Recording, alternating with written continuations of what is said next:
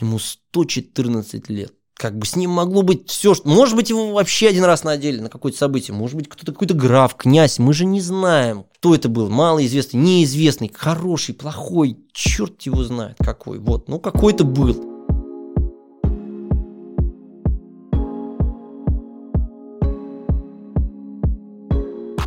Привет! Это подкаст «По ту сторону моды». Подкаст об этичных и экологичных практиках в моде, устойчивом развитии, медленной моде – и осознанном потреблении. То есть о том, что прямо сейчас разворачивает моду в другую сторону. От бесконечной погони за трендами к гармонии с человеком и природой. Меня зовут Марина Степанова. Я стилист. Сегодня мы будем говорить о винтажной одежде. Да, мы уже неоднократно касались этой темы в прошлых выпусках. Если ты переходишь на другую сторону моды, ты так или иначе пробуешь винтаж. Чаще всего так и происходит – по сути, винтажная одежда – это тот же секонд-хенд. Это то, что уже когда-то кому-то принадлежало, а сейчас может стать вашим. Но в отличие от просто секонда, у винтажной одежды есть своя история, которая насчитывает как минимум 20 лет, своя индивидуальность, свой характер.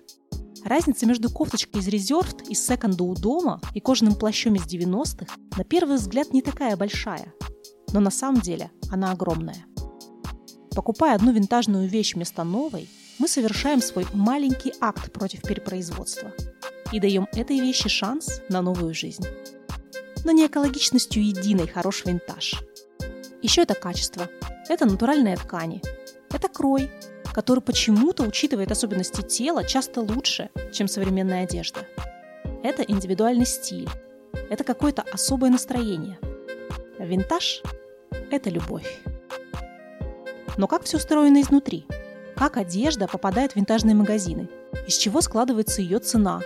Кто и почему носит винтаж в нашей стране? Какие сложности с ним возникают? Как выбирать винтаж для себя и так далее? С кем еще говорить об этом, как не с представителем старейшей винтажки Питера? Именно Питера, винтажной столицы России.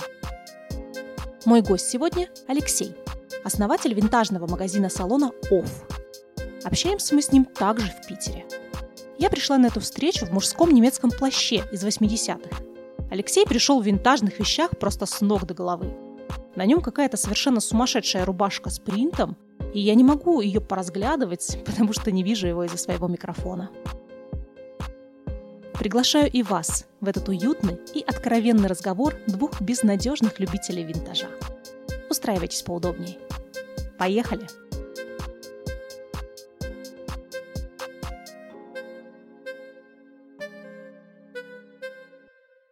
Алексей, привет. Привет, Марин. Давай начнем с самого такого насущного, интересного вопроса. Вообще, что такое винтаж? Вообще, по поводу винтажа сейчас достаточно много разных мнений.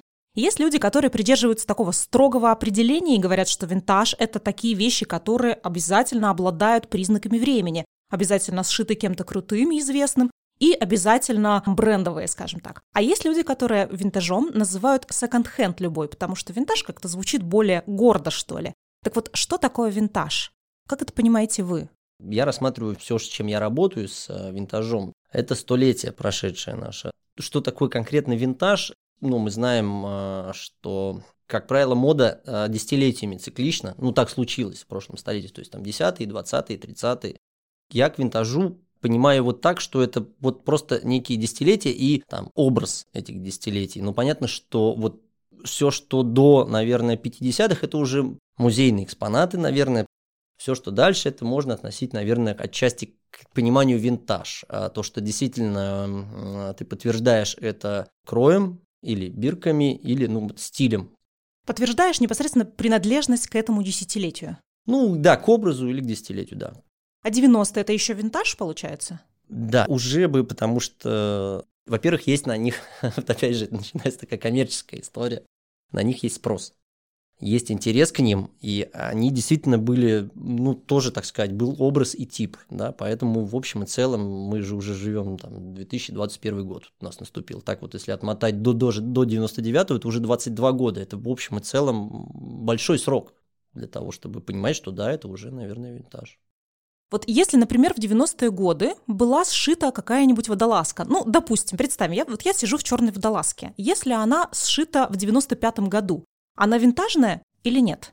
Ну, конечно, она винтажная, если мы подтверждаем это и видим, кроем, там, например, она такая или вот такая, мы знаем, пускай она будет винтажная. Просто другой вопрос, можно такую же повторить сейчас. Да, да. Да, пожалуйста, повтори. И более того, э, я лично сколько уже занимаюсь там с 2003 вот этим всем, когда охотишься за этим совсем, неважно, где это ты находишься, на флимаркете, там, ну, на блошином рынке, либо ты в магазине в каком-то, ты можешь что-то видеть подобный силуэт, ну, издали, или даже там близко с метра, да, ты идешь, тянешь руку, берешь, а там и чендем, ну, как бы а современный. Это просто как бы репит. А если это трушное, то да, вот оно и есть винтажное. Ты сказал, что э, начал заниматься винтажом или винтажем, как, кстати, правильно, винтажем или винтажом? Ну, я думаю, винтажом лучше. Звучит. Винтажом лучше. Пока так. А, вот ты начал заниматься винтажом в 2003 году, это было очень давно. А, у вас в Инстаграме написано, что вы самая первая винтажка в Санкт-Петербурге. Расскажи про начало пути. Я сам 80-го года рождения, и, соответственно, в 2003 мне было всего лишь 23. И там сильно думать в то время, винтаж это, или там даже старее, или лучше, или современное, я как бы сильно не был, то есть мы только учились всему этому. Мы с моим братом Андреем, естественно, да, тогда была такая некая культура, появлялась активно вся эта клубная жизнь, она расширялась, и это все было интересно, и все носили такие яркие, ну, в общем, в одежде можно было проявить себя, да, так как и сейчас до сих пор, естественно. Но тогда вообще никаких торговых даже центров особо не было. Но я к чему? К тому, что там, вот мы уже звучал этот H&M, который уже набил оскомину, но неважно, его все равно многие любят, и я его люблю. А, но его, даже его не было. Просто ничего этого не было. Ну, я помню эти времена, да. Да, но при этом были вот из станции метро Пионерская ты выходишь, и ты видишь просто вправо и влево на 2, на 3 километра, там, на два развала секонд-хенда.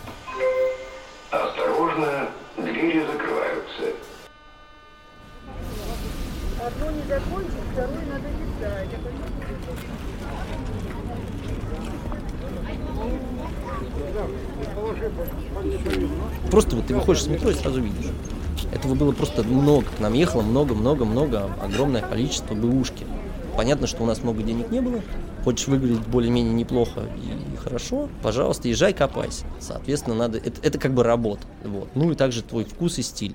Я работал там в клубной сфере отчасти, мой брат там работал в другой сфере. Мы думали о том, чтобы сделать что-то свое, какой-то сделать маленький бизнес или там, ну, вообще чем-то заняться, что было бы интересно. И нащупали вот эту вот историю, что у нас вообще изначально было так, что написано было exclusive second. Как это не смешно сейчас звучит. Вот, ну тогда мы решили, что это, в общем, неплохое название. Мы придумали магазинов, как бы вне рамок какого-то фэшн или не фэшн, такие сики. Мы просто вот нашли такое название, назвались off магазин, магазин салон, off uh, exclusive second. Это просто личный вкус, как мы находили те вещи, которые нам нравились, которые были интересны для нас тогдашнего нашего развития, нашего видения ну, это было довольно действительно забавно и интересно, потому что это было очень много в этом было. Мы были такие бодрые, активные, молодые. То есть, ну, мы задумали это, все придумали, начали работать, нашли тут помещение, хорошее помещение возле клуба грибоедов, между прочим. Это тоже сыграло огромную роль. Прям вот дорогу перейти, клуб грибоедов, тогда было тоже все там темно, господи, страшно и так далее. Ну, неважно, мы ничего не боялись. Вот, и через полгода буквально, даже не буквально, а прям реально ровно через полгода после открытия мы уже сделали первый показ в клубе грибоедов. То есть мы собрали там толпу наших друзей, разодели, отправили, показали, повеселились и все такое. Вот. Ну и продолжалось. Потом мы уже делали кучу всяких там мероприятий, событий, показов, вовлекали в это во все. Ну, в общем, так пошло-поехало. Ну, Конечно, там на словах все это легко, но было там вплоть до того, что и сложновато, конечно, потому что мы сами раздавали вообще визитки, хантили людей, то есть на улице видишь хорошего, ну, интересно одетого человека, как бы, о, смотри, вот наша визитка, приходи, да-да-да. Ну, мы прям практически жили даже там в этом магазине, потому что, ну, как что делать, вот а ты открылся, ничего нету, продал что-нибудь, пошел, купил поесть там сигареты, водичку, вот. Вот так начиналось все. А как сейчас? Мы вот 8 э, лет назад, 9 практически, поменяли просто место жительства магазина открывалось такое креативное пространство Ткачи неплохое. То есть мы выросли сами уже физически, уже что-то научились, разобрались и понимали, что опять это как бы личное пристрастие, просто нравится такая одежда, ты понимаешь, как бы, да, что вот это вот интереснее, это лучше и так далее. Вот, и мы как-то перешли больше уже на там, винтаж и на образы такие, так скажем. И, в общем, сейчас, конечно, мы уже называемся ретро-винтаж. Э, ну, и мы добавили, я сказал, что мы добавим фэшн, потому что, на мой взгляд, кажется, что это, ну, все-таки это некая такая мода, невысокая, понятно, но все равно мода. А какие-то тусовки, вот перформансы, показы, что-то такое есть у вас сейчас или более такой спокойный бизнес? Мы сейчас в этом плане успокоились, не знаю даже почему, потому что, наверное, чуть-чуть переросли или, может, сейчас не доросли уже. То есть это все было в огромном количестве, действительно. У нас семья, четверо детей, в общем, некие как бы чуть-чуть есть заботы, и мы ну, подросли уже из этого возраста, мы с удовольствием готовы делать какие-то... У нас был там, понятно, переезд, был дни рождения, всякое. Мы, мы в основном делаем просто встречи. Больше нас интересует уже некая просветительская история, как мы и сейчас занимаемся. Вот у нас были ребята, Андрей Скотков, Мария Орлова из Москвы, японисты. Они нам, они все рассказывали, то есть мы вот э, привозим кимоно японские, ну, не только кимоно, хаори, там, мичиюки и так далее, то есть все, что связано. Там, это, в общем, огромная большая культура, и тоже очень интересно. Они приезжали, читали лекцию. Вот эта просветительская история, она получается какая-то такая культурная, да, вы рассказываете о каких-то культурных пластах, об эпохах, или она экологическая в том числе? Есть у вас вообще вот эко-повестка? Ну, эко-повестка, конечно, есть, и куда же без нее. У нас в магазине, например, стоит вода, и мы есть такой рефил, э, рефил My Bottle, мы участвуем в программе, можно прийти набрать водичку. Также, конечно, мы понимаем, что мы ничего не производим, ну, кроме там пакетов и небольшого количества там мусора, который мы стараемся сортировать. Ну, одежду мы не шьем, но это не супер достижение, но в общем и целом это тоже один из волнующих там многих людей, да и нас тоже в целом. Понятно, что производство будет, да, и должно быть, без этого никак, но когда мы понимаем, что много есть того, что можно еще раз использовать, просто почистив, может быть, даже подшить пуговицу и так далее, и продолжить использовать это, и более того, это может быть красиво, интересно и все остальное, почему нет?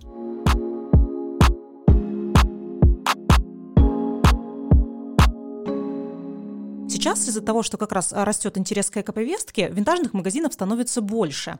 И кроме а, магазинов каких-то зарекомендовавших себя, тех, кто уже давно на рынке, появляются, может быть, какие-то небольшие магазинчики на диване в Инстаграме, когда девчонки что-то находят, привозят и продают. Есть магазинов сейчас достаточно много. Как вот э, ты лично оцениваешь, что сейчас происходит с рынком винтажа в России? Какие его перспективы? У нас такая, знаете, похожая история, наверное, как в Европе было, потому что я ну, думаю и понимаю, что очень многие были. Стокгольм, Амстердам, неважно, любой, любой хороший город, Берлин. Там этого масса, пожалуйста, масса таких магазинчиков, и э, это нормальное явление, да, они, там, Beyond My Retro, я впервые я познакомился, я не знаю, ну, наверное, лет 15 назад, а то и 20, я уже не помню. То есть это, это уже люди тогда, я приехал, просто обалдел. Я приехал в Стокгольм, а у них в центре города у них в торговом центре было там метров 300 арендовано, и просто у них куча народу ходила и одевалась. То есть это уже было нормальное явление для них тогда. А, ну и также не говоря о том, о большом, а также были маленькие, я уверен, и так далее. Сейчас интернет тоже в этом во всем помогает. Это, норм... ну, как бы это хорошая история, потому что многие, конечно, хотят, ну и вообще сама почва готова. То есть можно работать с этим, ты можешь э, что-то, я даже знаю узкие некие направленности истории. Кто-то работает там только с сумками, а кто-то работает э, с украшениями, кто-то работает там только с женским. Немного чуть-чуть моноистория, но все равно тоже винтажная. И хорошо получается, и хорошие есть результаты. Я оцениваю это нормально и хорошо. Просто другое дело, ну, начинаются всякие разные но. Вот что за но? Из той серии, что, во-первых, иногда выдают что-то. Очень многие, а, то, что я вижу из а, небольших или там больших, неважно, ну, как бы любых проектов, когда пишут, вот у нас там ретро-винтаж, и ты открываешь, и ты понимаешь, что там вещь одна, вот она действительно какая-то интересная, это может быть 70-е или 80-е, а все остальное это уже ну, отчасти наводил, то есть это уже наши там вот 2000-е современные, просто, просто стиль такой. Очень многие производят даже новодельные платья, они похожи там по стилю. Можно написать, можно бирки срезать, сказать, это, слушайте, это вон там 80-е. Поэтому здесь возникает некая история, что не совсем корректно, наверное, доносится информация до потребителей. Это чуть-чуть меняет сознание людей. Все мы можем быть чуть-чуть вовлечены в, в, в, в ну, как, как сказать, мир того, что там доверились и получили. Вот. Но ничего тоже опять сильно страшного в этом не вижу. Я вижу только просто чуть-чуть иную историю. Опять она может быть такая не совсем интересная. Просто я смеялся как-то, я знаю, там вот интернет-магазин один, который там дома тоже в квартирке сделан. Но неважно, типа вот человек возмущается, как же плохо, там доставка идет долго по России, по регионам, значит, не может доехать. Я говорю, ну, хорошо, окей. Что-нибудь зарегистрировано? Нет. А налоги платишь? Нет. Ну, ладно, говорю, хорошо. Вот, то есть я лично просто понимаю, что да, это такая борьба с двух сторон. Лично у нас все зарегистрировано, мы там налоги платим, э, делаем, стараемся там жить, чтобы со всеми поделиться и донести как бы правильность. Вот. Все остальное пускай развивается и будет развиваться. И это, это вообще прекрасно. Пускай даже будет конкуренция некая на этом рынке, это тоже прекрасно, что люди могут понять, придут и скажут, ой, а вот здесь там, не знаю, предположим, в Москве кимоно там, я там вижу 50 тысяч стоит, а у вас оно стоит 5, как бы ого-го. Опять же, надо тоже понимать, что есть кимоно действительно какие-нибудь, может быть, оно с историей. Есть причина, почему оно стоит там столько денег. Это тоже может быть, потому что там, не знаю, там Матильда Кшишинская подарила Александру Васильеву, и это вообще бесценно. Такой вопрос я действительно получила от одного своего знакомого, который прям очень сильно интересовался, как вообще происходит ценообразование хотя бы примерно на винтажном рынке. Ведь здесь ничего не производится, да? У тебя, конечно, есть какая-то себестоимость, это то, а, та цена, по которой ты эту вещь нашел, но это же такая цена удачи. Ты можешь найти достаточно дорогую вещь, а можешь урвать очень выгодно эту вещь. Но а, из чего в итоге складывает эта цена? Тут да, я не говорю о каких-то конкретно процентах, не процентах, а хотя бы о каких-то факторах, которые влияют на цену. Факторов, конечно же, много. Надо порадовать или расстроить э, всех наших слушателей в том, что вообще, в принципе, изначально это может быть ноль цена. Сам лично. Вот иду просто вот сейчас не очень неприятно, но сразу иду мимо помойки. Вот совсем недавно у меня было, вижу, просто лежит обалденная, ш... ну, то есть вот у нас же, правило, огорожено, они прямо на этой огородке, вот эти вот бетонные плиты, сверху лежит шляпа. Я издалека ее вижу, подхожу, она просто идеальная. То есть, видимо, кто-то что-то вынес, там, то ли дворник, то ли кто-то просто разбирал пакет, может быть, кто, кто копается там, да, в помойках. Он просто поставил, как бы, я, у меня она дома. Я к тому, что это ноль входящая, да. Примерная цена этой шляпы в том состоянии, в котором есть, ну, я могу у себя в магазине поставить полторы, там, 1700. А дальше вот, конечно, всякие, начинаются всякие но. Конечно, это как бы единичный случай, и открывать из-за этого магазин, что ты где-то что-то нашел, как бы... Такой будет... винтажный дилер, который по помоечкам ходит, да, да, прекрасно. Да, да, да, да, вот. Это, конечно, ну, отчасти удача. Ну, также можно, понимаем все, что есть блошиные рынки, многие были, кто не был, рекомендую съездить, чтобы понять, но также тоже не думать о том, что все это берется за копейки, все это дается легко и в огромном количестве, потому что очень много раз э, прям мне писалось, говорилось, ой, да это ерунда, можно поехать, например, там, условную уделку и все это найти по 20, по 30 рублей. Нет, ребят, не найти, и, и, и даже если найти, то это все сложности некие. Потому что, а, это ты нашел, ты думаешь, о, радостно, смотрите, что я нашел. Берешь в руки, предположим, крепдышиновое платье, а оно все в дырках. Нет ценности. Все. Визуально, да. Для себя, возможно, да. Но для того, чтобы эту вещь реализовать, ты ее... Как ты ее реализуешь? Тебе скажут, парень, ты как вообще? Зачем ты тут там порванная, рваная, там грязная? Пытаешься, да, может, это и красиво, но это непродаваемо. Поэтому тут возникает ряд сразу историй, что это должно быть хорошее, нормальное качество для носки, это все равно в большом количестве за маленькие деньги сложно найти. То есть это все некая большая, огромная сортировка. Я много видел всяких сортировочных пунктов. Есть такая вещь, как называется как оригинал. А кто занимался или сталкивался с секонд-хендом, понимает, что это такое. Это у нас сейчас началось, вот эти все же видели, наверное, контейнеры такие, спасибо, или что-то, ну, в общем, где принимают от населения вещи, там, да, они пишут вещи, предметы личного обихода и так далее. В Европе это уже давным-давно распространено, просто они как бы запаковывают, не знаю, там семья поменялась, там бабушки, дедушки не стало, ремонт делают. Они все это выставляют, у них даже есть по дням недели. Там в один день это мебель, в другой день это книги, в третий день это кухонная, в четвертый день это сам просто видел, это одежда. Или там есть контейнеры, подъезжаешь к любому магазину, там куча таких баков больших, где написано сюда положите книги, сюда там положите то, сюда положите технику, сюда положите одежду, сюда обувь. Вот. И потом это все сваливается, приводится в какие-то места, где это все сортируется, и уже вот здесь вот начинается некая цена на начальная, потому что как бы либо ты берешь сам оригинал, копаешься там в 100 вещах, может, дай бог, найдешь одну. Либо потом, кто занимается сортировкой, они сортируют, открывают свои магазины, ты в этих магазинах берешь. То есть, условно, цена, она вообще может быть вот от нуля, смотря кто какой. Кто-то разбирается, ты приходишь к человеку, он говорит, да, я узнаю там про это там сейчас в тренде там, и там продает за какие-то, а вообще там деньги, за которые ты даже не продаешь. У нас не, не комиссионный магазин, сразу, кстати, могу сказать, что мы ничего ни у кого у населения не берем. У нас часто пишут, я просто раскрою сейчас вот историю, нам пишет, мне человек пишет прям настойчиво, у меня вот есть, у меня вот есть, у меня вот есть. Я говорю, ну окей, хорошо, давайте сделаем так, вы пришлите фотографии, что у вас есть, и примерные цены. Вот мне человек присылает Кожаный плащ, да, он красивый, трушный, из 70-х, мужской, там вроде в хорошем состоянии. И снизу над ним цен, под ним цена, человек хочет, девушка, по-моему, была, 25 тысяч рублей. Я говорю, слушайте, я их продаю 5, 6, 7, ну, в зависимости от там состояния, как, за сколько нашел, потому что я понимаю, что больше это, ну, это уже вообще не продать, так скажем, да, либо это будет висеть там долгий период времени. И там начинают, ой-ой, понимаете? То есть вот откуда берется ценообразование. Есть, э, конечно, поставщики, мы работаем с Европой, привозим, вот, находим здесь на внутреннем рынке. Но, в общем, ценообразование от понятно, что уже от того, что у тебя есть, плюс ко всему ты должен понимать, что вот лично у меня, так как и любой бизнес, да, ты понимаешь, что ты там труд, земля, капитал, ты вложил какие-то деньги, у тебя есть аренда, у тебя есть работники, у тебя есть там налоги, у тебя есть расходы, плюс самому хочется поесть. Соответственно, все это ты знаешь какую-то как бы маржу процентную, которую ты к себестоимости надо бы прибавить, чтобы более-менее себя чувствовать. Плюс ко всему ты понимаешь, уже знаешь, за сколько можно продать. Потому что, например, вот у нас, э, прям приведу пример, у нас есть вот все эти хорошие, красивые косухи, так скажем, прям старые, трушные у нас есть. У меня есть такая, кстати. Вот. а. У меня тоже есть, у меня есть Петров старая, вообще просто вся изорванная, обалденная косуха, я ношу ее.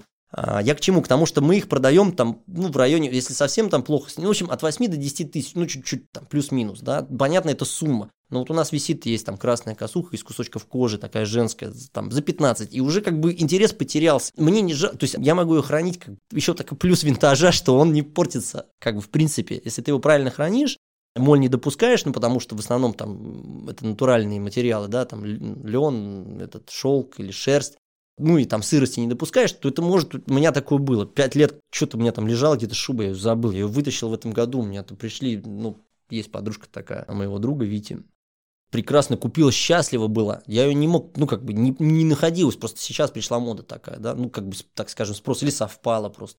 Поэтому я вообще не спешу еще. То есть я, я готов, даже сейчас готов что-то взять и положить, и подождать.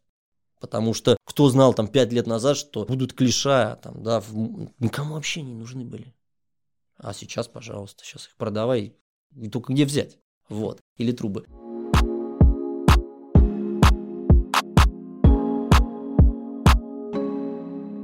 Давай поговорим о самом винтаже. Кто его сейчас в России носит? Вообще считается, что винтаж носят либо такая творческая молодежь, либо это какие-то а, совсем молодые студенты, у которых еще нет денег на то, чтобы покупать какие-то вещи там в магазинах, может быть, брендовых, а, в новых коллекциях. Интересно, носят ли это люди взрослые, носят ли люди обеспеченные, богатые, носят ли люди из традиционных сфер бизнеса, например, бухгалтер Мария Ивановна, может прийти и купить винтаж? Ну, смотрите, конечно, но- носят все, многие. У нас даже есть маленькая вешалочка для детей. Приходит прям масса родителей, чуть-чуть покупают, даже такое. Поэтому все-все-все могут, и бухгалтер в том числе, тоже может надеть. Просто надо понимать, что это не обязательно же какая-то там топ с пайетками или там мини-юбка, да? Это может быть обычная красивая баварская юбка, которую ты можешь красиво совместить с какой-нибудь красивой блузкой, с э, жилеткой, то есть создать себе образ удобный и на работе, и в общем и целом индивидуальный и яркий, так скажем. Ну, не, не такой, который как бы ты встретишь. У меня у самого была история, когда мы вместе с другом моим выбирали ему кофточку э, в каком-то магазине давным-давно, когда это было вообще там... И он выбирал, кофточка была типа красная с черными рукавами, либо черные рукава, э, красные рукава, черное тело. И вот мы ему выбрали, мы пришли с ним в этот вечер в клуб, и в клубе был товарищ такой же кофте, только другого цвета. Люди видят и понимают, что это некая индивидуальность. Не обязательно наличие или отсутствие денег влияет на это сильно. Не сказал бы. То есть это все-таки внутренняя история. Я понимаю, что надо... Я тоже сам покупаю. Вот с обувью сложно в этом плане. Я люблю кроссовки, я покупаю кроссовки, как правило, вот новые, а все остальное стараюсь находить старенькое, там, левайсы, всякие догерсы, штаны, рубашки, верхнюю одежду, там, шапки. Поэтому можно уметь и нужно уметь совмещать э, весь этот гардероб. Высокая мода, дорог, дорогое это или подешевле, это все как бы не важно. Понятно, что люди более творческие, они, конечно, более творчески к этому подходят и выглядят иногда просто вот по сути, это некая фэшн-индустрия. Мы можем посмотреть массу журналов, где есть фотографии. Ну, понятно, что высокая мода, у нее есть свои стили и свои требования. Но вот уличная мода, она крутая. Ну, там, ты можешь подобрать себе такой гардероб и у нас, и на блохе, и не обязательно быть творческим или бедным, или богатым. Было бы желание, вкус, ну и понимание также, что это не зазорно, это неплохо, это не значит, что ты какой-то прокаженный или ты недостоин или ты не можешь себе позволить. То есть таких я тоже встречал, такой тип есть людей, так как у нас длинная история уже, я встречал прям девушку, которую вот мы, мы открывали, открылись, когда мы действительно, она к нам приходила, я ее помню, а потом она выросла, стала какой-то бизнесменшей. там это было лет пять назад или семь, я там с ней встретился где-то, она какой-то занимается реализацией, какая-то пирамида, короче. И она мне говорит, вот там, все, у меня там уже Мерседес, я там к таким, как вы, вообще уже не хожу, там деньги тратить. Я говорю, ну не ходи, не проблема. Вот. Но при этом вот у нас есть история, когда мы на Новой Голландии, когда там все там начиналось, мы торговали, нас приглашали там под открытым небом, был рынок. Кто знает, знает, что курирует этот проект Даша Жукова. Она приехала с такой тоже Шейла Манрок, известная там э, дива американская, вот, редактор. Они спокойно к нам подошли. Люди, у которых, ну уж точно все в порядке с деньгами. Не сомнения. Все в порядке. Посмотрели, купили, не пищали, не говорили, что ой, здесь дырочка, здесь потерто. Они купили, кстати, тюрбан. То есть я уже не помню точный список, но они спокойно все это купили, запаковали. Единственная их проблема была, что говорит, слушайте, у нас доллары. Доллары. Конечно, мы возьмем доллары, евро, что хотите и так далее. Спокойно взяли, и в итоге мы даже видели фотографию. Самое смешное, что мы потом эту Шейлу Манрок нам прислали в каком-то в каком-то журнале ВОК или что-то, она там, ну, знаете, бывает, у кого лук лучше, давайте проголосуем, там рядом с ней Мишель Обама. И она в нашем крепдышиновом платье, посмотрите, вот там платье как бы крепдышиновое, понятно, что не пишут, что от нас, ну зачем это, да, ну она реально в этом платье. То есть дело тут не в возрасте, не в профессии, не в доходе, а в каком-то психологическом состоянии, готовности это носить и внутреннем вкусе. Да, наверное, есть у нас много людей, которые все это прекрасно понимают. Так отчасти мы же окно, ну вот вообще Петербург, да, окно в Европу, мы вообще в Европе, мы часть Европы. Вот там это все уже давным-давно произошло. Это нормальное явление, зайти туда, там в торговую, или идти по центру, просто по центру. Вот у нас идешь по центру, ну что у нас? У нас кофе, пирожки, э, высокая мода, низкая мода, айфоны, вот это все, как бы, ребят, но, блин, это все поме... да, ну, поменяется, чуть по-другому будет, потому что если ты идешь по Хельсинки, ты реально встречаешь магазин старых игрушек, старых вещей, в Амстердаме ты идешь, блин, магазин Golden Dolls, пожалуйста, прогуглите. За, в центре Амстердама просто обалденный магазин. Музей ты заходишь, просто у тебя... А, ты доволен, и это живет уже миллион лет. Я практически уверен, мы придем к этому. Это просто некая проблема ну, финансов и, и частного владения, потому что лично даже вот мы уже не первый раз задумываемся о том, что да, понятно, не знаю, что надо сделать, кого ограбить и там, какую почку продать мы уже понимаем, что мы готовы этим заниматься, и вряд ли это сдуется вот так вот за секунду, да, понятно, нам мешает. Но даже закрытие границ все равно мы нашли как бы пути решения вопроса, как нам жить, как нам работать. Ну, в общем и целом, мы бы с удовольствием взяли бы себе в собственность помещение и сделали уже бы там окончательно там флагманский единственный магазин, в котором бы спокойно работали, не думая о том, что сегодня так или завтра так. А покупают у вас из регионов? Вообще мы изначально, как и все остальные, помните бум, наверное, лет 10, нет, не 10, наверное, 8, 7, был бум интернет-магазинов на сайтах именно. Мы тоже делали, сделали сайт, сделали интернет-магазин. Это некая сложная история, потому что сделать платформу, заливать, фотографировать, описывать. Господи, мы ночами там сутками не спали, работали, там наняли человека, чтобы он все объяснял. Да, это красиво, это круто, это интересно, но для винтажа это чуть сложновато. В итоге потом появились вот эти вот платформы. Так, у нас сейчас основная история, так скажем, наш интернет-магазин – это Инстаграм. Там у нас чуть больше 9 тысяч подписчиков, а, и вот через эту платформу происходит в общем и целом некая реализация а, нашей одежды. То есть мы что-то выкладываем, люди пишут, да, люди покупают. Бывает люди по-разному. Кто-то там уже знает, верит или видит и говорит, а, все, там, беру, запакуйте. Кто-то там просит замеры, не проблема. Мы в директ делаем замеры, делаем дополнительные фотографии, все устраивает, запаковали, сдек э, посылочка, у нас с ними договор спокойно, все все получили, все довольны. Понятно, что есть, конечно, сложности, потому что на расстоянии ты не можешь померить, э, надеть, понюхать, потрогать, излазить все швы и все такое. Вот.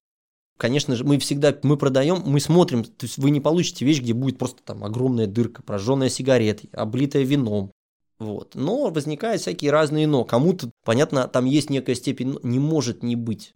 Есть такие вещи, называемые стоковые э, вещи, когда где-нибудь там в 70-е, 80-е, в 90-е, условно, но в 60-е уже, наверное, вряд ли, кто-то какой-то склад купил, или кто-то занимался одеждой, там что-нибудь поставили, или кто-нибудь ритейл какой-то был, они торговали, закрылись, их запаковали, поставили в дальний угол. Или там сезон прошел. Ну, в общем, запаковано, новое. Такое бывает, всплывает с бирками, но это огромная редкость. И это тоже не значит, что распаковав, ты получишь, а, слушайте, какая прекрасная новая вещь. Нет, нифига.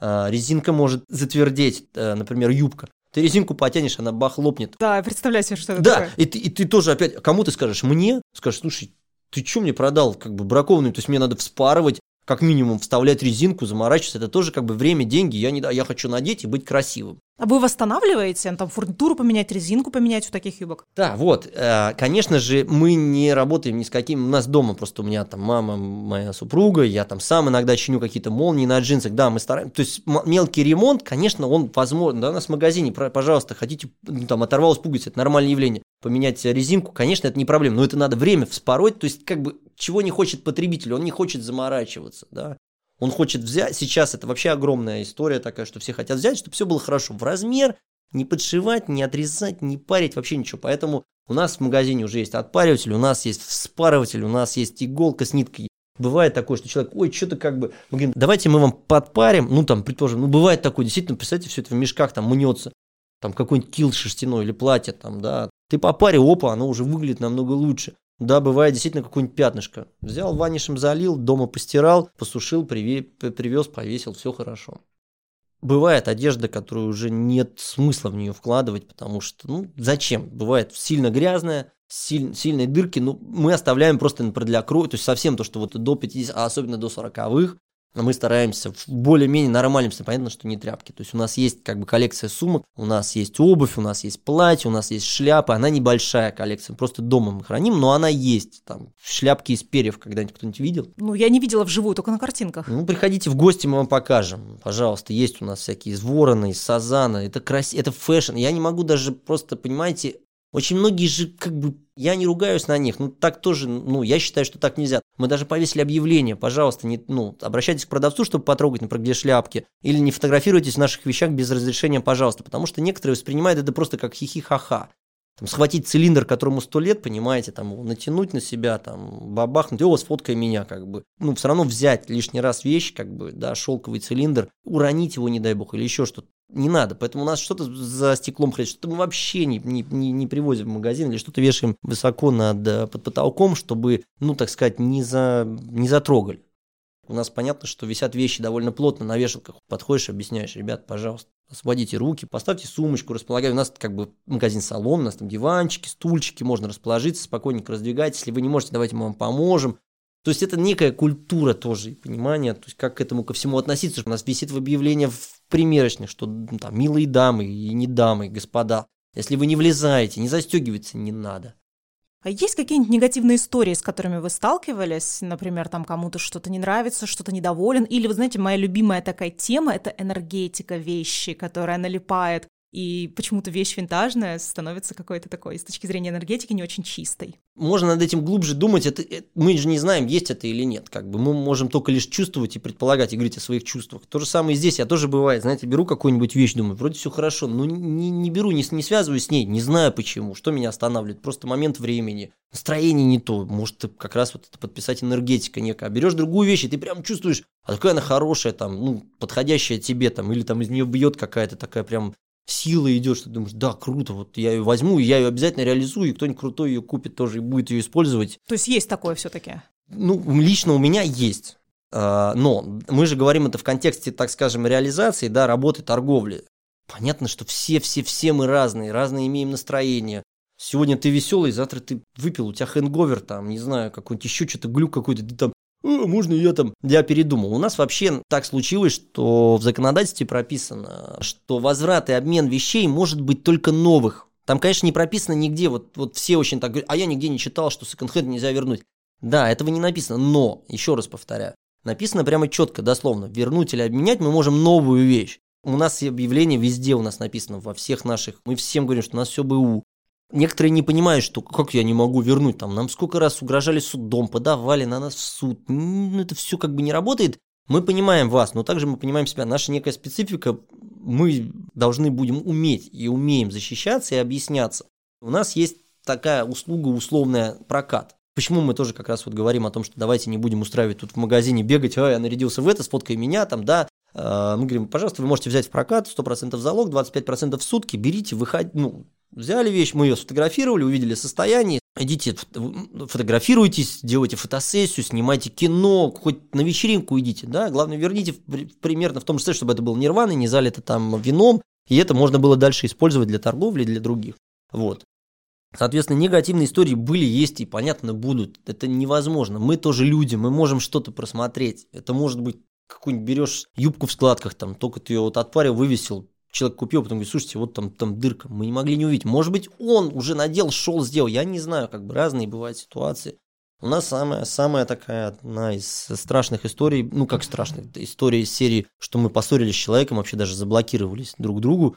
Да, мы общались, посылали вещи, и, в общем, человек сказал, что запах у платья невозможно вывести. Мы знаем, что да, запах может быть, потому что где-то хранилось какими-то там с нафталином или с такими вещами. Просто все очень так, ой, пахнет как у бабушки. Ну да, ребят, чтобы сохранить вещь, чтобы она дожила до нашего времени, а особенно это натуральные, если какие-то есть материалы, то это надо там поставить мыло, нафталин, таблетки были, что только чем-то вот ой, кимоно пахнут. Да, они пахнут, потому что их красили. Это шелк, его красили, его хранили. Они, блин, 20, 30, 40 лет лежали в сундуке. Да, может иметь запах. Ну, потерпите, или вывесите, или попшикайте духами. Кимоно, кстати, стирать нельзя, вот, только парить. В общем, у всех людей э, свое видение и свой, свой уровень претензий. Наверное, так, как у меня есть, да, и у вас есть, и у всех наших слушателей. Когда он начинает зашкаливать, ой, вы знаете, а здесь вот шов чуть-чуть вот, ну, поносили, чуть пона... Ну, ну да, поносили. Ребят, а как вы хотели? Ну, не, ну, не, я, не, нет, мы же пишем, что вещь БУ. К этому надо относиться спокойнее. Мы не продаем это за миллионы и миллиарды. И даже если будем продавать, найдите платье Мерлин Монро, и вы его продадите на реально, будет спрос. И вообще будет людям плевать, что на нем, там даже пускай будут помада, вино, они будут только радоваться, обсасывать это и облизывать, понимаете? Ну ведь так. У нас очень многие тоже вопросы, ой, а откуда? А вы не знаете историю вещей? Вот это, кстати, очень большая, тоже огромный пласт, блин. Если бы вещи умели разговаривать, это было бы круто. Вот у нас недавно был этот фраг, а у них во внутренних карманах бывает, их шили на заказ или шили, раньше ставили вообще дату. У нас там 1907 года фраг. 10 тысяч стоит, там, нас купили его, там, все красиво, все круто. Ну, понимаете, просто ему 114 лет как бы с ним могло быть все, что... Может быть, его вообще один раз надели на какое-то событие. Может быть, кто-то какой-то граф, князь. Мы же не знаем, кто это был. Малоизвестный, неизвестный, хороший, плохой. Черт его знает какой. Вот, ну какой-то был.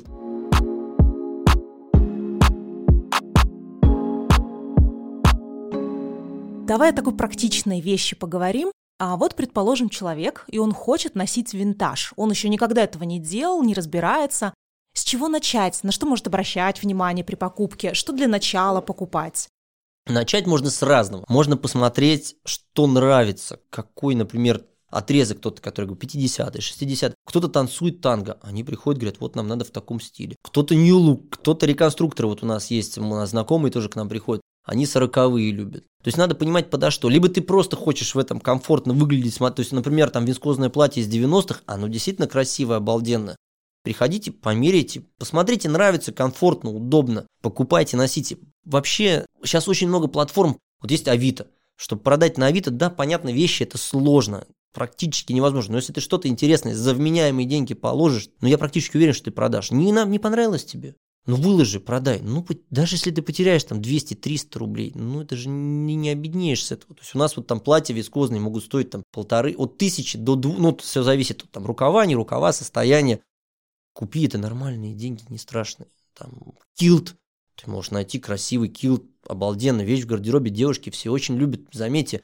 Или вот, например, кстати, мы видели очень много, мы в Москву вот недавно ездили прошлым летом, очень многие летом носят как летнее такое э, хаори, японские хаори, как такая летняя курточка, ну плащ, как бы так скажем. Пожалуйста, да, понятно, они стоят там 3, 4, 5, но это обалденная вещь, это из шелка, это неповторимое, там, ручной работы сделано. Ну, не понравилось вам, не пошло, поверьте, выставите. Или подружкам найдете, куда отдать. Чтобы начать, просто посмотрите образы, подумайте так-сяк. Это все, все очень легко и можно хорошо, все сочетается, не бойтесь сочетать, точно. Плащи сейчас из 90-х или 80-х, которые сейчас все любят в пол длинный, с перелинкой, с, с плечами, Сейчас вообще на топик, пожалуйста, надевайте что-то такое поверх всего того современного, что у вас есть, и вы будете хорошо выглядеть. А как сочетать? Вот как носить? Ну, допустим, я хочу купить винтаж, я не хочу выглядеть творческим фриком из Петербурга, я хочу выглядеть интеллигенцией из Екатеринбурга приличной. Как мне с чем это сочетать? Все равно же винтажные вещи такие необычные бывают. Да, они бывают необычные, но сочетайте, вот как я сказал про плащ, сочетайте с базовыми вещами. Кроссовки, джинсы, что там у вас? Пускай это будет толстовка, как все, свитшот, как это, знаете, видели? А просто кофт нету, в магазин зашел. Вот сейчас вот вы наденете кроссовки, джинсы, толстовку современную, любую, и сверху этот плащ. Ну, будет сочетаться. Рюкзак, любой, там, цветной или шопер какой-то. Это будет нормально выглядеть все. У нас есть там джинсы, бананы. Ну, их, кстати, сейчас э, очень многие начали продавать. Они делают подобное под винтаж, очень много чего. Просто это все равно современно выглядит. Соединяйте спокойно, не переживайте. Главное, понятно, что не надо соединять там несоединимое. Просто это общий внешний вид. Ну и чувство внутреннего ощущения. Видите, что хорошо. Почему нет? Приходят ребята, надевают шляпу, и все, я хочу и шляпу. Да у меня просто куртка и шляпа, и все, я хочу так ходить, мне так нравится. Пожалуйста. Ну, то есть опираться на собственный вкус и тренировать собственный вкус. Можно послушать там куча лекций. Послушайте про Александра Васильева, посмотрите, что, ну, из современного, что можно с чем не только Александр, Меган Виртанин, там, да, господи, чертов ступе сейчас про это, про все пишут. Посмотрите какие-то фотографии, коллаборации, то, как сейчас выглядит, что все открыто сейчас. Это раньше мы покупали, все покупали журналы мод, и из журналов мод как бы бежали дальше, да, так сказать, воплощать уже свою мечту. Там высокие сапоги, каблуки, низкие юбки, длинные юбки, такие плечи, сики, В-силуэт, А-силуэт. Сейчас все доступно, все очень сильно смешано. Понятно, экспериментировать можно и нужно. И самое главное, не бойтесь, если вам кто-то там скажет, я сколько раз слышал, что ты там урод, педик, там такой секой, да вообще плевать. Понятно, что куча людей, которые идут с утра до вечера на работу, там им не до, вообще не до внешнего вида. Или просто они не успевают, или не могут, или нету ничего, как бы. Ну, пускай так. Мы ничего не можем поделать. Это было, есть и будет. Но... Ну, это про них как сказать, ну, нам, нам, надо все-таки следить за собой. Всегда человек... Э, я тоже могу одеться как-то просто, потому что еду туда в путешествие, потому что мне удобно. Но если я иду на мероприятие на какое-то, или там ты идешь в театр, или ты идешь на, на выставку, или ты идешь на показ, или ты идешь просто с друзьями встречаться, все есть еще разные истории, разный повод, разный, и, естественно, тут разный подход с одеждой. Ну что, давай заканчивать потихонечку. А У нас, да, вот, время прошло совсем незаметно. Есть ли еще какие-то истории, которыми прямо хочется поделиться?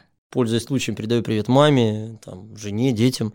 Никаких историй. Весна идет, лето скоро. Давайте всем любви, тепла, счастья. Пандемия вроде потихоньку отпускает. Не коктитесь, постарайтесь э, терпеть, не злитесь друг на друга. И следите за собой, за своим внешним видом. Это был подкаст «По ту сторону моды» и я, его ведущая Марина Степанова. Ищите нас в интернете и во всех соцсетях stepanova.style. Ставьте лайк в своем любимом подкаст-приложении. Ведь это такой простой, но такой важный для меня способ почувствовать ваше спасибо. Спасибо и вам. Удачи и взаимной любви вам со своим гардеробом. Пока!